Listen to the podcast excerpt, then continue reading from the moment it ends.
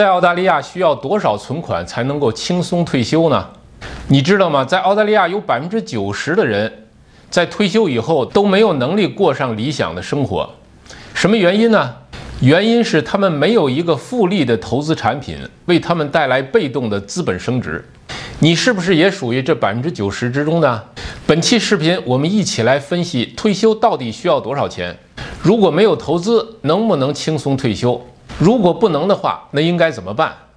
大家好，欢迎来到澳洲 House Club 频道。我们主要是以数据分析的形式和大家一起客观理性的认识澳大利亚房地产市场，从而能够做到理性投资、精准投资。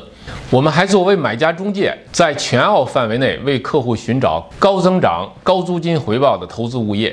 如果你对这个话题感兴趣，请点赞订阅，也欢迎加入我们的房产投资群参与讨论。和往常一样，我们还是用数据图表的形式和大家一起分享。我们先来看第一张图。这张图呢，说的是退休以前你需要多少存款？条件是你已经拥有了你自己的住房，也就是说你的房子的贷款已经还完了。那么你如果是单身的话，要过上你的理想的生活，你需要每年花费五万五。那么你目前的存款呢，就应该是七十四万五。这个金额呢，是在领取政府退休金的基础上。如果你是夫妇的话，那么退休以后，如果要想过上比较理想的生活，你需要有一百万的存款。如果你的住房贷款还没有还完的话，你还要还上银行的贷款。不管你今天是三十岁、四十岁还是五十岁，你可以自己对照一下，你是不是能达到这个标准呢？如果要考虑通货膨胀因素的话，那么今天需要的一百万。如果按照每年通胀率百分之三计算的话，那么十年以后你就需要一百三十四万。如果是二十年以后呢，你就需要一百八十万。你的收入能够随着通胀逐步提高吗？还真的就不一定。比如说今年的高通胀情况，物价上涨飞快，收入却很难增长。那么这个表告诉我们什么呢？它告诉了我们。只靠勤奋工作、努力赚钱是不行的，必须要进行投资。当然，我是非常尊重劳动者的，包括上班族、小生意主等等，因为他们是对社会贡献最大的一群人。但是，这个社会的现实是，穷人靠工作赚钱，富人靠资本赚钱。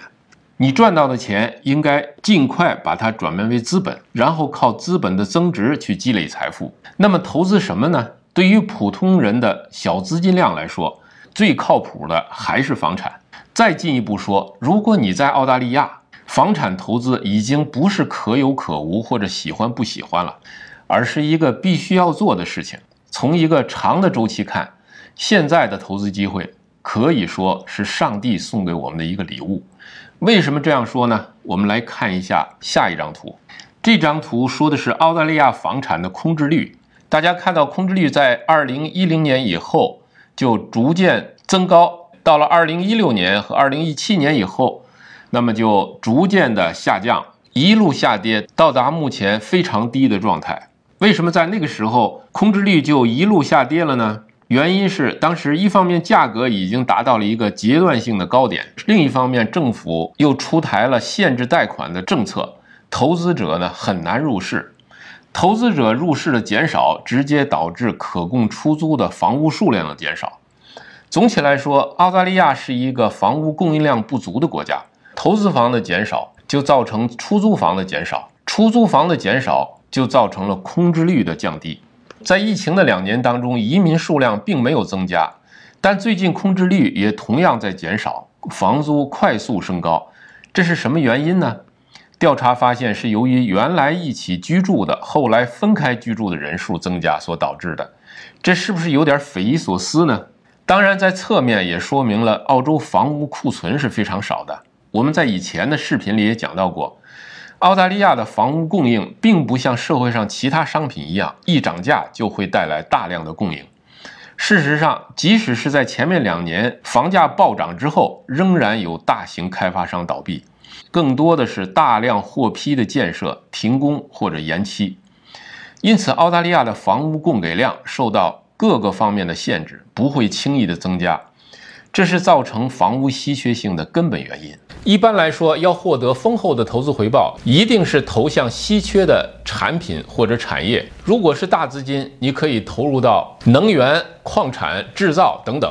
对我们普通人来说，既要有稀缺性，又要负担得起，又能得到银行的贷款，这样的投资品还有什么呢？澳大利亚是一个政治安定、经济发达、资源丰富的国家，在疫情之前始终是一个净人口流入国。随着疫情的结束，只在今年就会有大约二十万到三十万的移民进入澳洲，未来几年的移民数量也不会减少。想想看，现在的住房已经非常短缺了。这些新移民也是有住房需求的，势必会造成住房的进一步短缺。短缺的结果就是租金上涨、房价上涨。当然，有人会说，现在银行利息正在升高，房价已经涨得很高了，等等。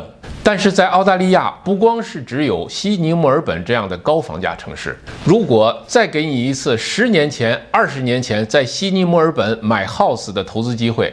你投不投呢？你问问你自己。如果你说会，那么视频下方有我的联系方式，你可以联系我。如果你说我还是不投，那么好，你不投也没关系，会有别人投。我们就来看看下边这张图。这张图是2022年 Millionaires Migration，也就是今年的全世界的富豪移民图。红色的是富豪移出国，比如像俄罗斯、中国、香港。印度、印度尼西亚、中东、英国、墨西哥、巴西等等，那流入国呢？这些富豪都去哪里了呢？主要是四个国家：澳洲、新西兰、美国、加拿大。二零二二年将有三千五百名富豪，也就是高净值人群移民澳洲。在过去的二十年，已经有八万名百万富翁移民澳洲。这些富豪绝大部分都在原来的国家有房产投资，他们来澳洲以后，我相信依然会投资房产，因为他们具备房产投资的经验和大笔的资金。我想他们的投资数量会比我们普通人要大得多得多。这就是我说的，你不投会有别人投。当然，投资也不能乱投。在澳大利亚，任何时候都是有地方涨，有地方跌。如果你不知道去哪里买，去哪里投。你去找专业的人士帮你。如果你觉得房子太贵了，买不起，那么只要你有六七万、七八万，你就可以来找我，我帮你上车。说句玩笑话，你不能再等了，再等下去你就老了，就该退休了。当然，如果你还没有准备好，你可以向前翻看一下我之前做的视频，或者加入我们的房产讨论群参与讨论。最后别忘了点赞订阅，谢谢大家收看，再见。